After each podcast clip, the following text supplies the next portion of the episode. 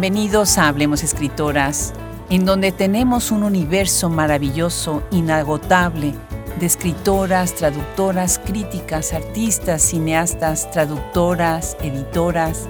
El día de hoy recibimos con mucho gusto precisamente a una artista, escritora y como ella se reconoce a sí mismo, teatrera binacional, Tania Huntington. Me da muchísimo gusto darle la bienvenida en este programa.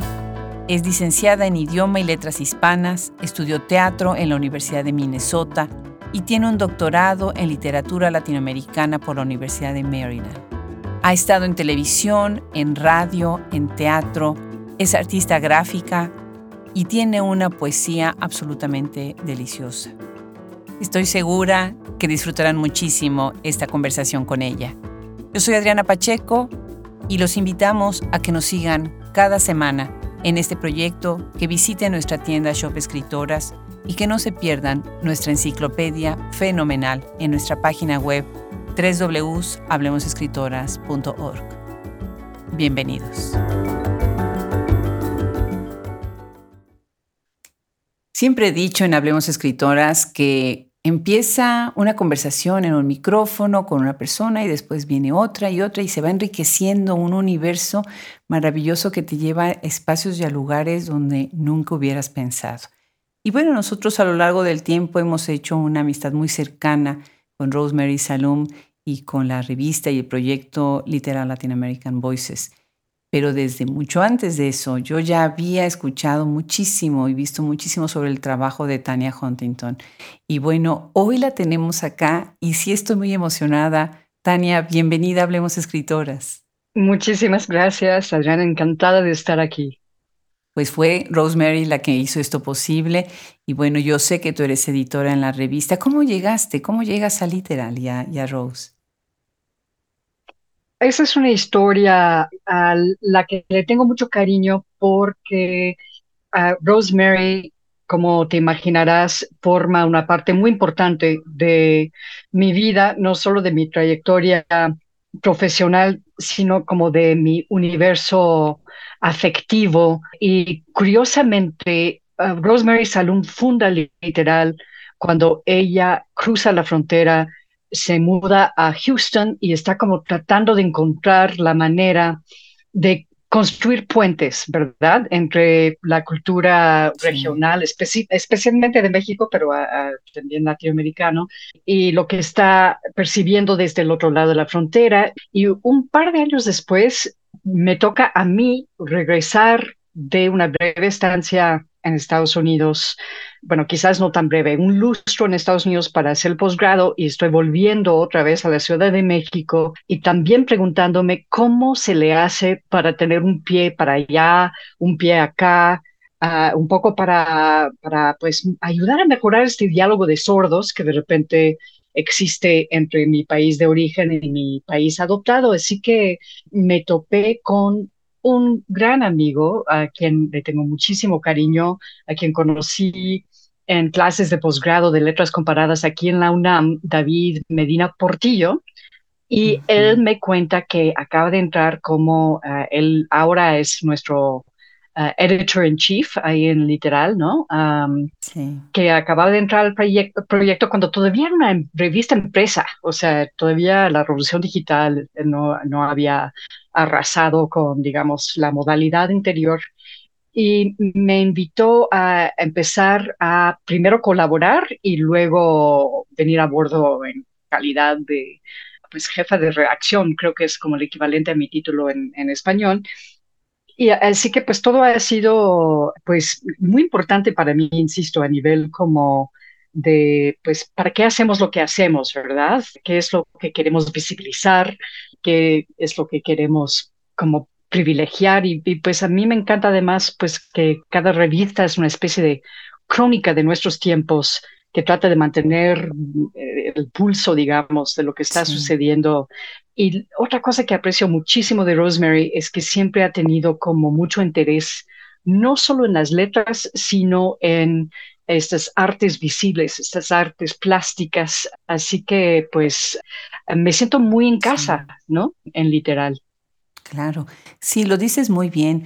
Están teniendo el pulso de lo que está pasando y ha crecido muchísimo. Yo que la, sigo desde hace tanto tiempo, me encanta cómo cada vez ha entrado en más temas, en más formatos, en, en, otras versiones y en otras dimensiones del arte, no nada más en la literatura. ¿no? Y el título, Latin American Voices, me parece muy interesante porque es muy incluyente. No nada más es lo que está sucediendo dentro de Estados Unidos, sino los que están desde fuera, pero que están conectados en este mundo, en, estas, en este gran eh, universo de voces. Qué interesante. Bueno, pues ya nos ahorita más o menos estamos intuyendo. Tú naces en los Estados Unidos. Sé por alguna entrevista que vi cuando me preparaba para esta conversación que naciste en Dakota, uno de los estados más pobres de los Estados Unidos. Y bueno, ¿cómo empieza? ¿Cómo empieza esa historia? Yo ya me la sé, pero ¿cómo empieza esa historia de la niña lectora en Dakota? Mm, eh, en efecto, Dakota del Sur es em, el estado más pobre y menos poblado de Estados Unidos. Suelo ser yo la primera persona que la gente conoce que es de Dakota del Sur. Tengo como ese También conmigo. privilegio. y bueno, eh, Resulta que de los dos lados de mi familia, tanto de mi madre como de mi padre, son campesinos o cuando muchos rancheros y mis padres aprovecharon los préstamos universitarios que inauguró el presidente Johnson para ser los primeros, cada quien de su familia, en obtener una educación mm. superior.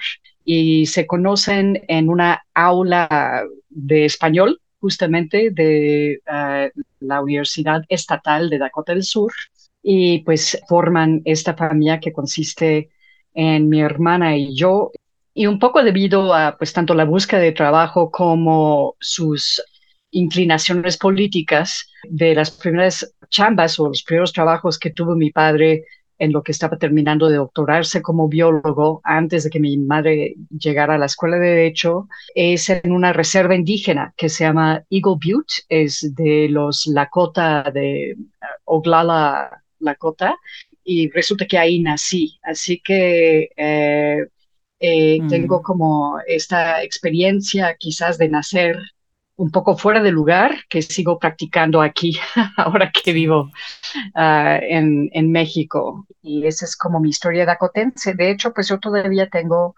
muchísimos parientes, primos, tíos, etcétera, que, que siguen allá, ¿no? En ese territorio. Qué maravilla. Y entonces llegaba el camión con libros. ¿Y te acercabas a él a leerlos? Había dos cosas, dos factores muy importantes. Primero, que tuve una madre, que tengo una madre uh, que se hizo abogada, uh, pero fue una niña muy enfermiza y por lo tanto, gran lectora toda la vida, lo cual pues era un poco fuera de lugar en su familia de justo de, de, caballos y de vacas y de pues todos estos quehaceres que tienen que ver con la vida en el rancho. Entonces, pues eh, no teníamos muchos recursos cuando yo era niña. sin embargo, ellos aseguraban que siempre había material de lectura, tanto mi padre como mi madre.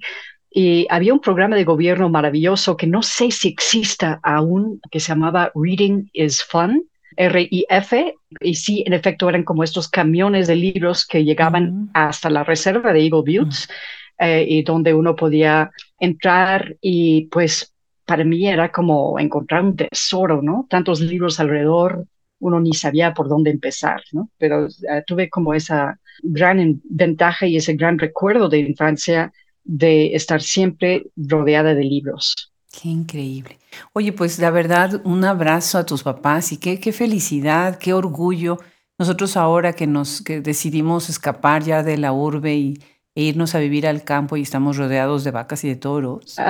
Es qué bárbaro, qué, qué vida, qué vida tan, pues tan fuerte, de tanto trabajo, tan ardua. Y a la vez es una vida tan cerca de la naturaleza, tan entrañablemente cerca de la naturaleza, como no lo puedes tener en, en, la ciudad. Y bueno, pues haber crecido así, tu madre además haber logrado lo que hizo, bueno, pues eso es una, una cosa valiosísima. Sí, no, sí, muy admirable. Mm. Tania, ¿por qué ¿Por qué el español? Eh, bueno, eh, mi padre lo que enseñaba en la preparatoria de esa reserva de Eagle Butte era curiosamente español. Entonces, Él fue mi primer maestro. Eh, todavía habla un español bastante bueno, sí tiene acento, digamos, eh, más que yo, que también lo tengo. pero bueno, pero ah, a mí me gustan los acentos, como que le dan ese aderezo a los idiomas, ¿no? Que hace falta a veces, sí. Entonces, este, mi relación con el español empieza desde esa infancia de ver los libros de texto que empleaba mi padre en la aula y de fascinarme con pues eh, estos diálogos eh, muy a, modo de que en que se enseñaba español. Entonces mi padre usaba un libro de texto que todavía si cierro los ojos lo puedo ver, ah, que se llamaba Hasta la vista, creo, eh, y había diálogos entre los ficticios Pepe y Lupita, y incluso desde la temprana infancia me fascinaba ciertos aspectos del español, ¿no? Especialmente ah, cosas tipográficas, los signos de interrogación y admiración al revés de cabeza al principio de las oraciones o, o ese como cremita sobre el taco de la N que es la ñ, tilde.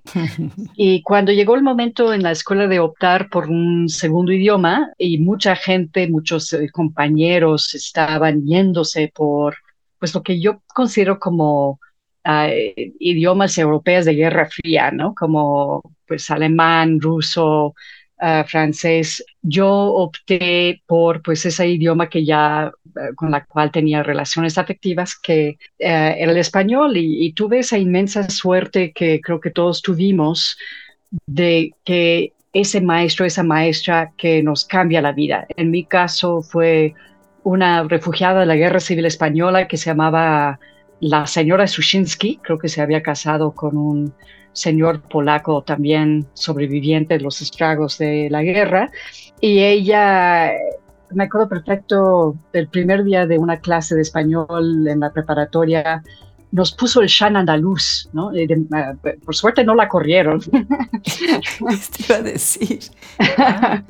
Ah, y nos enseñó cuentos, o sea, además de la tradición ibérica, cuentos de Cortázar, de Borges. Eh, nos dio a leer el primer capítulo de Cien años de soledad en un momento que yo no sabía qué significaba pelotón de fusilamiento, lo tuve que buscar en el diccionario y ella realmente tiene la culpa, yo creo, de que acabé así. Qué bueno, tenemos que dar las gracias a ella de que a través de ella tú llegaste a nosotros, ¿ves? Qué maravilla. Bueno, pues déjame leer un poco acerca de tu formación. Tú tienes una licenciatura en idioma y letras hispánicas y teatro por la Universidad de Minnesota y tienes un doctorado en literatura latinoamericana por la Universidad de Maryland. Entonces empiezas desde la literatura, pero en algún momento empiezas a moverte, bueno, y el teatro también, pero empiezas a moverte a otras artes visuales y a otros medios de comunicación del arte, ¿no? ¿Cómo, ¿Cómo es este cambio, esta transición? ¿Cómo entras a este gran espectro que tú cubres dentro de lo que es el arte, la cultura y la literatura? Eh, esa es una pregunta que me gusta desde un principio porque esta transición realmente creo que nunca ocurrió, creo que siempre fui así, porque eh, digamos lo, lo que Ah, describes tan, tan gentilmente, pues son como mis títulos académicos, ¿no? Pero resulta que mi abuela allá en Dakota del Sur, eh, que falleció eh, apenas el año pasado, la, perdimos, ah, pero que fue una influencia enorme en mi vida, es, eh, fue pintora y fue historiadora y, también mm. cocinera y una gran madre, una gran abuela. Ah, y siento que de ella aprendí pues que es posible no elegir un nicho, es posible resistir esa tendencia de, digamos, los sistemas ah, prevalecientes en nuestra sociedad, de obligarte a hiperespecializarte y de adoptar una visión más global de las artes, que yo siento que no es ninguna anomalía o novedad. Yo creo que nos acompaña pues desde tiempos prehistóricos, de hecho, ¿no? Eh, entonces, eh, creo que tuve como esa Weltanschauung, esa manera de ver el mundo y el arte que me permitió pues no decidir por uno o por el otro, sino como tener esta visión combinatoria o múltiple de las artes y pues la formación teatral ayuda porque pues el teatro de, todas las artes que existen es de las que más involucra artes distintas, si nos fijamos, ¿no? Está el arte, ah, las artes visuales de la escenografía, hasta la arquitectura de la escenografía, el guion, las letras, el performance de la interpretación. Así que, pues, ah, afortunadamente nunca he sentido que hay que cambiar una cosa por otra o, que son excluyentes mutuamente estas vertientes artísticas que practico. Claro. Tú te describes a ti mismo como teatrera. Eh, o sea, no dramaturga, eh, no guionista, teatrera. ¿Por qué eres teatrera? Pues ah, ahí sí creo que algunos somos quizás más extrovertidos que otros, ¿verdad? Y, y, tengo un lado muy introvertida y es ese lado de encerrarse en el estudio en silencio, trabajando en algún cuadro o en algún poema pero luego también tengo ese otro lado que se encanta con ah, el disfraz, la máscara, la posibilidad de hacer una interpretación ante un público, ¿no? Eh, y, siento que ser teatrera es un poco como ser circense, ¿verdad? describe como esa manera de, de entrarle a todo, ¿no? Un poco. Qué bien, qué bonito. Me gusta mucho como lo dices. Ay, Tania, pues estuviste en los últimos días mucho en mi mente porque con esta helada que pasó en Austin, que nos pasó aquí, una de las cosas que yo venía leyéndote ya desde hace varias semanas y este libro de Solastalgia había llegado hace muchísimo tiempo a, a mí y después llegó a la tienda. Y bueno, en estos días, en esta semana que nuestros árboles se cayeron por el peso del hielo, Tania, no te mm. imaginas la cantidad de árboles destrozados porque el hielo fue tal que las ramas no aguantaron y se cayeron sobre cables, sobre casas, sobre entradas de casas, sobre calles. Y nos quedamos sin luz durante muchos días. Hay partes que todavía siguen sin luz. Y tú tienes un poema en este libro donde dices eso precisamente, Trees Falling in the Forest. Y hay un video, mm. se lo recomiendo muchísimo, quienes nos están escuchando ahorita, estamos conversando con Tania Huntington, vayan a YouTube, busquen este, este video audio eh, que precisamente ilustra este poema. Cuéntanos un poco eh, cómo ha sido tu compromiso con este cambio climático, hablar sobre el cambio ambiental y sobre este aspecto de tu trabajo de, entrar desde la poesía, en la, también en la manera de evaluar qué está pasando con el cambio climático, con el cambio ambiental y todo lo que viene con el antropoceno. Qué terrible la belleza de una tormenta de hielo, ¿verdad? Ah, que a la vez como la luz del sol uh, brilla en, cada ramita encapsulada, eh, es algo inolvidable si lo has visto, ¿cierto? Eh, a pesar de pues, este aspecto de peligro eminente de espada de Damocles casi que, describes, ¿no? De cuidar por donde uno anda cuando se están cayendo las ramas. Y sí, Solastalgia para mí era ah, producto de un par de años que pasé yendo a todas las reservas naturales que pude visitar aquí en la República Mexicana, ah, en muchos, estadios, eh, muchos estados de la República, un poco con el fin de reexplorar la relación milenaria entre las artes y la naturaleza. Y lo que veía yo, obviamente, era esta, mm, señales de esta destrucción masiva que está ocurriendo por todos lados em, y que se ha dado en llamar el antropoceno, la sexta extinción, y pensé, pues qué curioso, porque la mirada poética o la relación poética con la naturaleza siempre ha sido una de, en, que la naturaleza lleva la mano superior, digamos, ¿no? Em, o sea, o tenemos desde la mirada del romanticismo de la naturaleza como vorágine, o, pues a mí me gusta mucho la aproximación de la tradición poética asiática, que realmente eh, es como si escribieran poesía plain air, ¿no? Así como los pintores que van a la naturaleza a pintar. Y si te fijas, muchas veces esos poemas se encuentran acompañadas por pinturas, ¿no? Que realizaron los poetas ahí mismo en el, lugar que están visitando y, que son pues muy, describen una relación muy armoniosa que siento a mi gran pesar ya no podemos fingir que existe, ¿no? Porque es muy evidente que estamos, pues, eh, incluso en peligro como especie. Entonces sentí, pues, que la voz de la poesía también puede levantarse, no de una manera pampletaria, espero, sino de una manera más ah, holística para realmente decir, pues, qué tipo de poesía podemos escribir ahora que se están cayendo esos árboles. Y bueno, el poema es también una especie de revisitación del viejo problema filosófico acerca de, el árbol cae en el bosque y si no hay un humano ahí para escucharlo, hace ruido, existe, etcétera, ¿no? Ah, que vino de una conversación que tuve con la dramaturga Sabina Berman cuando yo estaba traduciendo una obra suya. Y si de repente lo que me desesperó esperaba era ah, esa manera que tenemos como especie, el Homo sapiens, de insertarnos en absolutamente todo, o sea, como, si, como si fuéramos el relleno de un bombón, ¿no? Ah, de que uno no puede comerse el bombón sin echarse el relleno. Ah, y, nos encanta ponernos al centro de absolutamente todo, especialmente desde el Renacimiento, obviamente.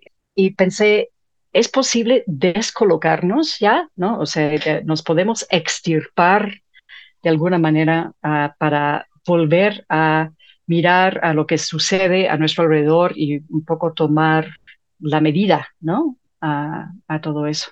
Obviamente hace muchísimo sentido cuando te escucho lo que es el libro. Tengo acá en mi mano, además con una edición preciosísima que está por Almadía con el formato de, Alejandro Magallanes, que es preciosísima. muy bonita. Ahorita que estás diciendo esto de extirparnos, de que podemos nosotros siempre querer estar en medio, en el centro y ser el foco de atención, tú lo que estás haciendo en el libro precisamente es, es salirte. El libro es, me parece, de lo, de lo más exquisito, de lo más sugerente, pero además muy reflexivo. Déjame hablar de algunas partes que, de verdad quienes están escuchando tienen que leerlo. Es un poemario orgánico, yo diría, en un total diálogo con la naturaleza, el ensamble puro que precisamente la naturaleza nos permite, ¿no? Como dices, por ejemplo, en Res Nullius, o las preguntas que te haces y nos haces Is the river still a river once it is dry? Que además el libro, bueno, tiene una traducción preciosa. Ahorita hablaremos también de tus otros traductores, ¿no? Es un río, un río cuando ya está seco, como dices en Lagos de Moreno, o las certezas en donde nos estás diciendo que nunca, nunca conoceremos al árbol de la misma manera que las abejas que lo habitan lo conocen. Me conmovió esa parte, me dio así como ternura. Y, está muy claro, obviamente, que surge pues de una observación respetuosa en donde estás a la distancia. Por ejemplo, el poema A View, que ahorita te voy a pedir que lo leamos, eh, una atención tan exquisita en el lenguaje, en la manera como estás develando la imagen a través de esta tensión de las palabras, ¿no? Muy, muy bonito. ¿Te parece si, si leemos A View para, para entrar un poquito? ¿Sí? Oh, fantástico, eh, pero te, ¿Qué tal? Te propongo que yo ah, lo leo en inglés original y tú lees la traducción al español de Hernán Bravo Varela. ¿Está bien? Me encanta, me encanta. Con una traducción preciosísima de Hernán. Ahorita nos platicarás también de eso.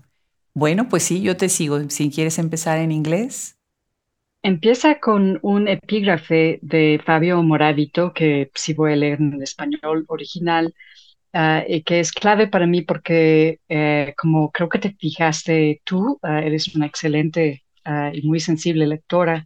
Eh, y te felicito, es eh, un sueño de, los poetas que nos lean así. todo el poemario también dialoga con, los epígrafes, con, de, esas maneras en que distintos autores han percibido la naturaleza. Y dice Fabio Moravito, nadie soporta que el sustrato en que se apoya tenga una vida propia, que para mí hablaba un poco de esa manera abusiva en que eh, consideramos o vemos la naturaleza como recurso que extraer o, eh, o que explotar, ¿cierto? Entonces en inglés se llama a view y dice...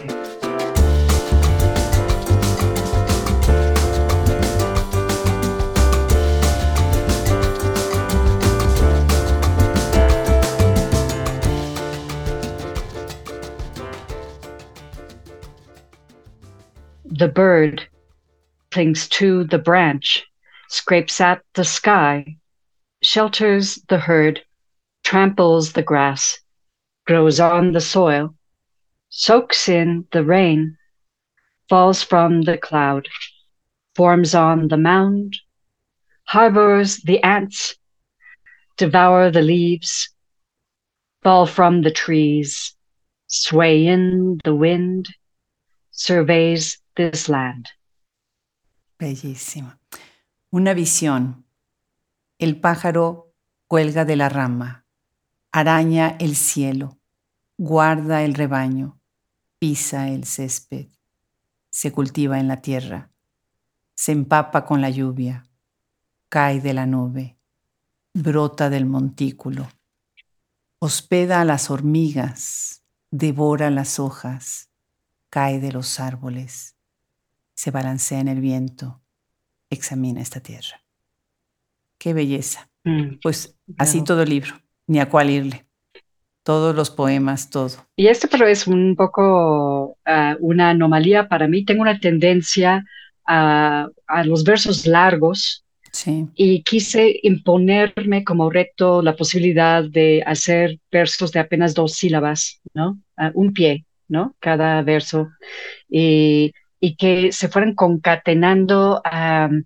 mi, imagen con la que estaba yo trabajando era de ese juguete maravilloso que está aquí en los mercados de México y que se llama, creo que es una escalera de Jacobo, pero no estoy segura. Que se va cayendo uno y otro, ¿no? Eso, eso es, ¿no? Que, le, le, das la vueltita Ah, y, se va como cayendo como cascada, ¿no? Así que eso era como la, la, imagen que quise de algún modo evocar o reproducir. Lo lograste de, de, una belleza exquisita. Fíjate que cuando conversé con María Negroni, ella estaba hablando precisamente en sus ejercicios que ha hecho de traducción en la poesía del inglés al español.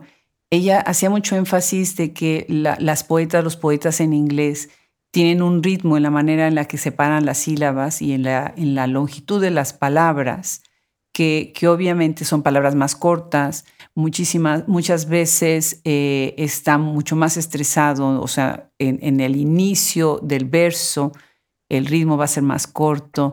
Y ahorita lo veo en algunos de, de tus poemas, eh, pero en especial en este, qué bien que lo, que lo mencionas, que hiciste el ejercicio.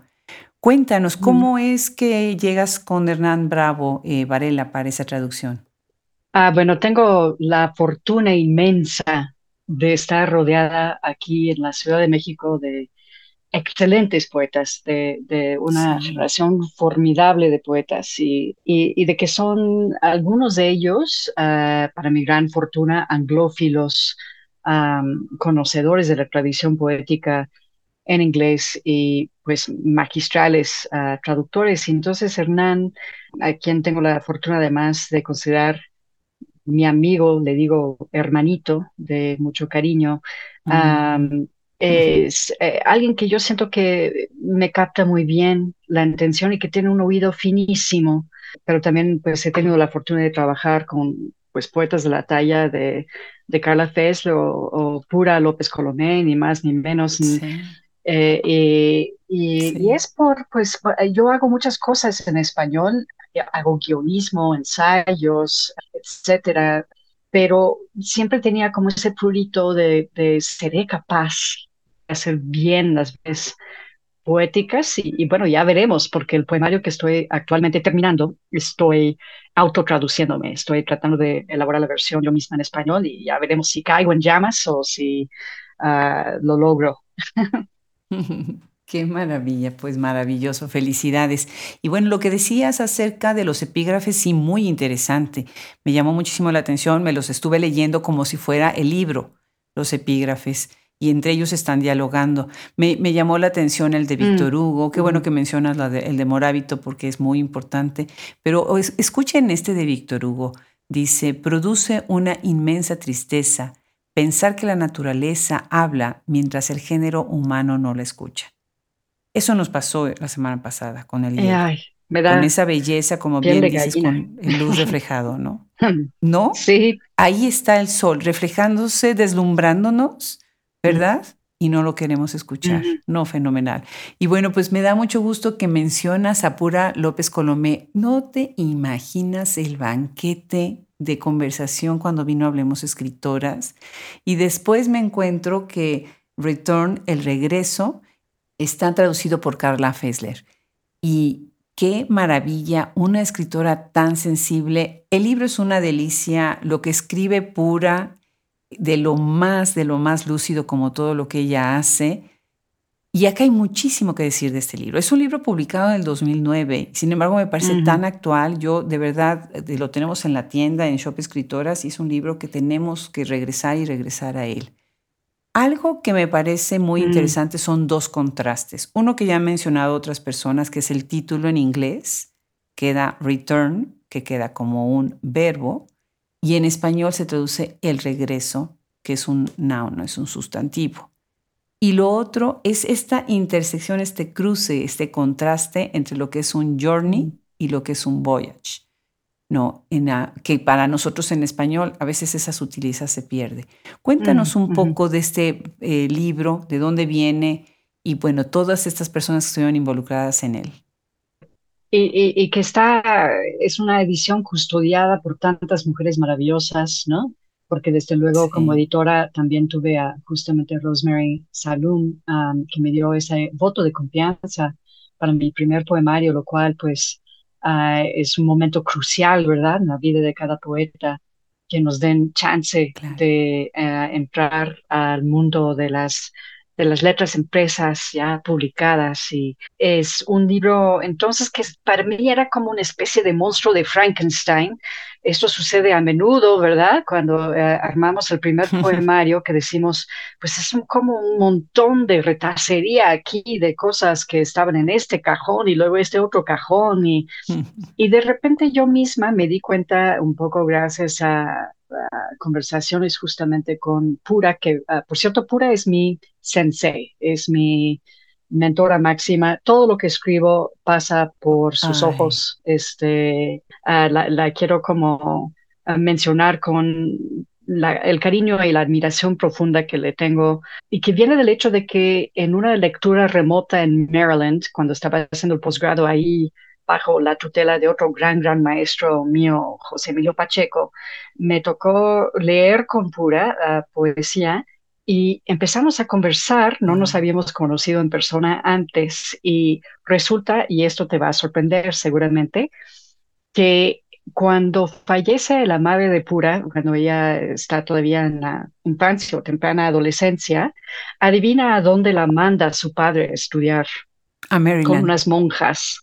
A, Dakota del Sur. Ay, no, claro, lo dijo, lo dijo. A Dakota. Sí. Así que, pues imagínate que enterarnos que teníamos este como pasado compartido en una geografía ah, que, que, es compartido por tan pocas personas, ¿no? Uh, desde entonces siento que nos volvimos de algún modo entrañables y ah, y entonces Pura me hizo entender que pues todos estos segmentos del poemario, cada uno era un regreso de alguna manera, una manera de volver. A veces es el ir y venir a casa de la oficina cuando, ah, que, es como el poema largo sobre la línea verde del metro, ¿no? O a veces es regresar a tu tierra natal después de estar una década afuera, ¿no? y a veces es regresar a un matrimonio malherido o que ya tuvo como una separación fuerte. Así que todos esos volveres o regresares están en las distintas secciones del libro eh, y como ese era como el concepto unificador, um, me gustó como que el título en inglés fuera una sola palabra porque si te fijas es polivalente en términos gramaticales, o sea, puede ser uh, to return o the return o Ah, puede funcionar, digamos, de distintas maneras, uh, pero Carla me indicó y, uh, y, yo le di, obviamente, carta blanca de tomar todas las decisiones que quisiera como traductora. En español dependemos un poco más de esos artículos, ¿cierto? así como que nos sentimos un poco huérfanos sin ellos. Y básicamente yo le, le di la razón, un poco porque como traductora yo misma, nuestro coco siempre son los títulos. Los títulos son invariablemente lo más difícil que traducir, el reto mayor, ¿no? Ya lo creo, ya lo creo. ¿Cómo condensas? ¿Cómo además las equivalencias, ¿no? Tiene que ser algo que además sea atractivo y que diga, que como, alguien me decía alguna vez, ¿no? Que asome lo, que sea sugerente asomando nada más lo necesario, ¿no? Eso es un, sentido eh, del título. Eso es. ¿No? Eso es que seduzca sin divulgar demasiado, ¿no? Exacto, exacto. No, maravilloso. Platícame un poco también acerca de esta idea de escribir, porque mira, el contraste entre un libro y otro es que uno está escrito desde México y el otro está escrito como desde esta diáspora que, a la vez quiere estar presente en el otro país, en el país natal. ¿Cómo fue esa experiencia para ti? ¿Fue complicado también hacer este regreso? yo creo que para mí los años del posgrado en Estados Unidos era un poco para darme cuenta definitivamente que si puedo citar a Lorca, mi casa ya no era mi casa, ¿no? De que, de que en términos simplemente de cómo uno se siente bien en la vida, cómo uno se siente, en mi caso, como artista, que México sí es mi hogar, a fin de cuentas. Y, pues quizás esa es como una realización que carece de cierta lógica. Ningún taxista aquí lo entiende. O sea, cada vez que me subo a un taxi y les explico que no soy turista, que sí vivo acá, se sorprenden muchísimo, ¿no? Que haya yo sacrificado Estados Unidos a favor de, de México, pero es una decisión que está muy bien pensada y muy bien sopesada y muy deliberada. Yo me siento extraña, curiosamente, allá, ya a estas alturas, lo cual pues es algo con un sentimiento con el que pueden comulgar, siento yo, pues muchos migrantes, ¿cierto? De distintos tipos, ya sean pues los que tienen que cambiar de país por fuerza, causas de fuerza mayor o los que como yo somos más ah, bien privilegiados o cosmopolitas y podemos elegir, tenemos esa mm, posibilidad, en cierta medida, elegir dónde queremos vivir. Claro, sí es un privilegio definitivamente, pero además lo haces muy bien porque haces como una radiografía de la ciudad, de los espacios en donde te mueves, a, partir de lo que sucede ahí sin embargo, estás siempre cuidando esta, esta idea de que, de que hay una nostalgia, ¿no? De que hay, hay algo del otro lado que, que se queda presente. Escuchen, por ejemplo, en esa sección en subterráneo, oigan los títulos. Copilco, Miguel Ángel de Quevedo, Entre Viveros y Coyoacán, Coyoacán, Zapata, División del Norte, Eugenia, Etiopía, Centro Médico, Hospital General, Niños Héroes, Valderas. Y cuando lees esto, te das cuenta del gran universo de cosas que suceden ahí, de espacios, de, sensaciones, de sabores, de cosas que muchas veces obviamos que los que pues, frecuentamos esos lugares. El tiempo de escritura de este libro, bueno, ahorita dijiste que era como Frankenstein, pero te toma mucho tiempo eh, recuperar y recopilar todo esto, me imagino. Um, sí, definitivamente representa um, años de vida. Esta, um, línea verde que acabas de citar es de, uh, lo empecé a escribir cuando tenía 21 años y, es un poema largo boceteado, cuando menos in situ. O sea, uh, lo escribí uh, con un brazo alrededor de, del, ya sabes, el poste de metal del vagón.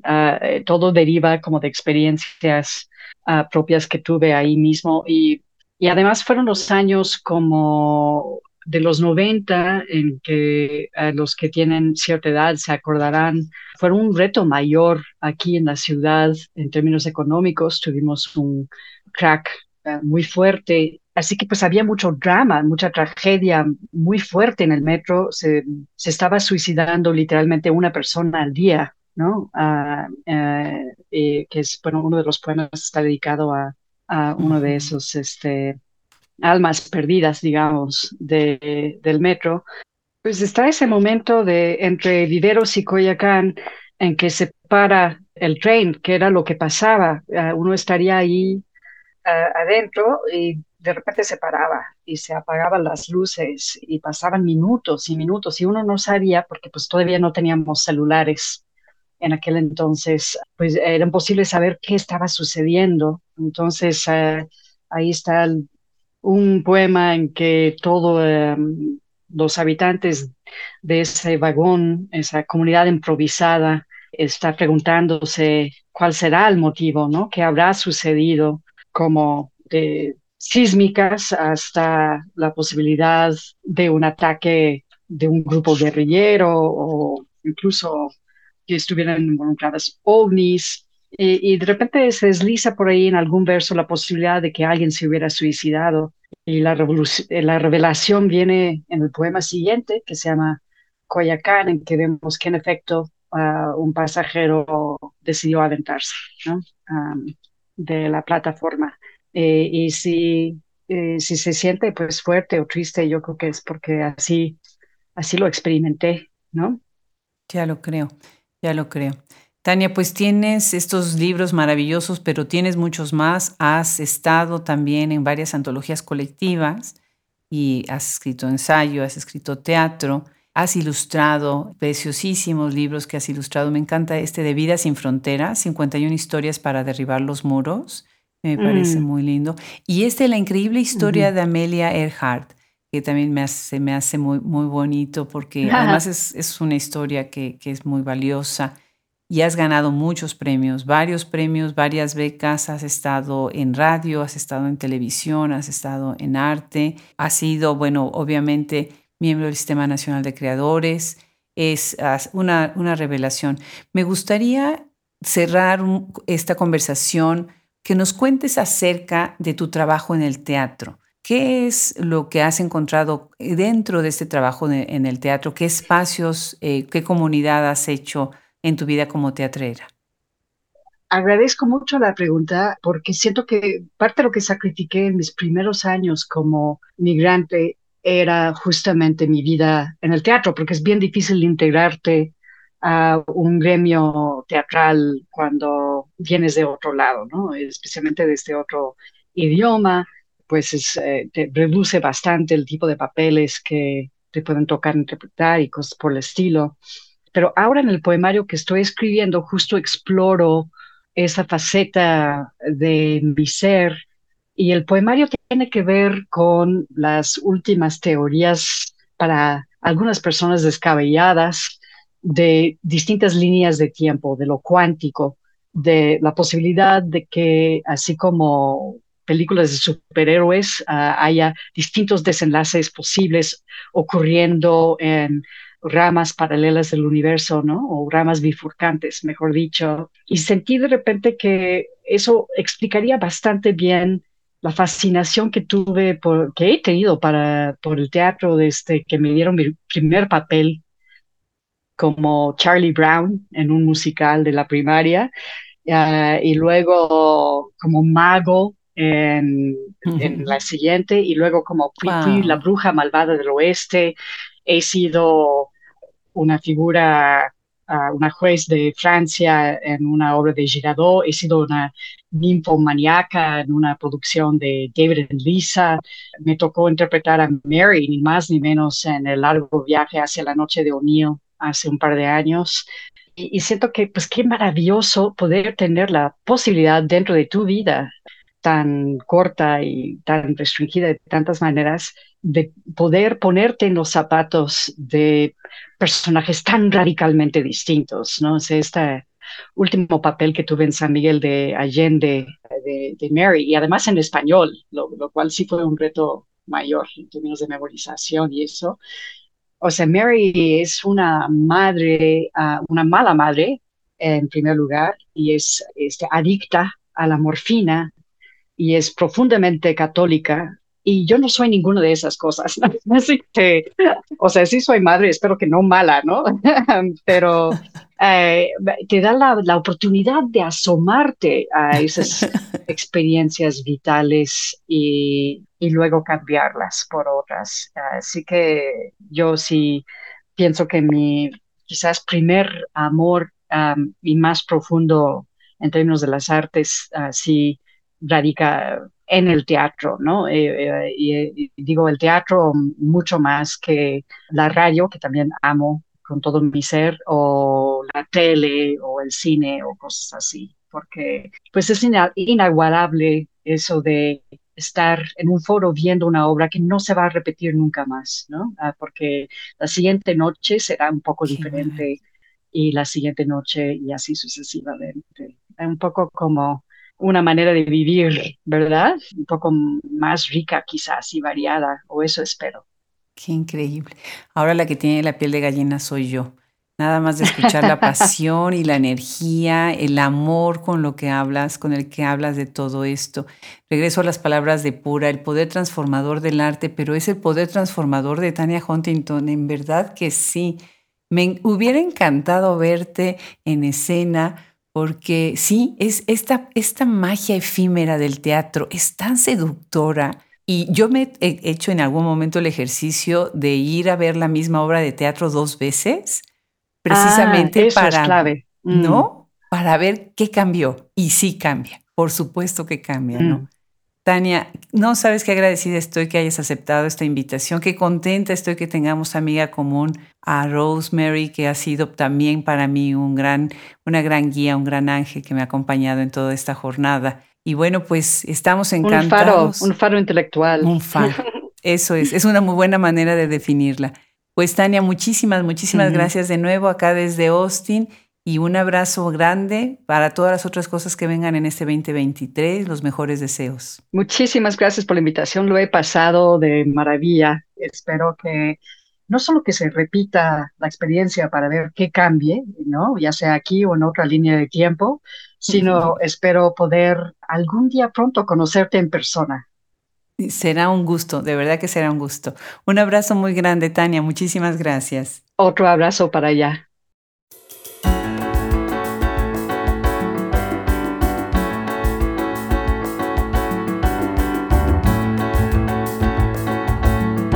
Maravillosa, maravillosa esta conversación con Tania Huntington.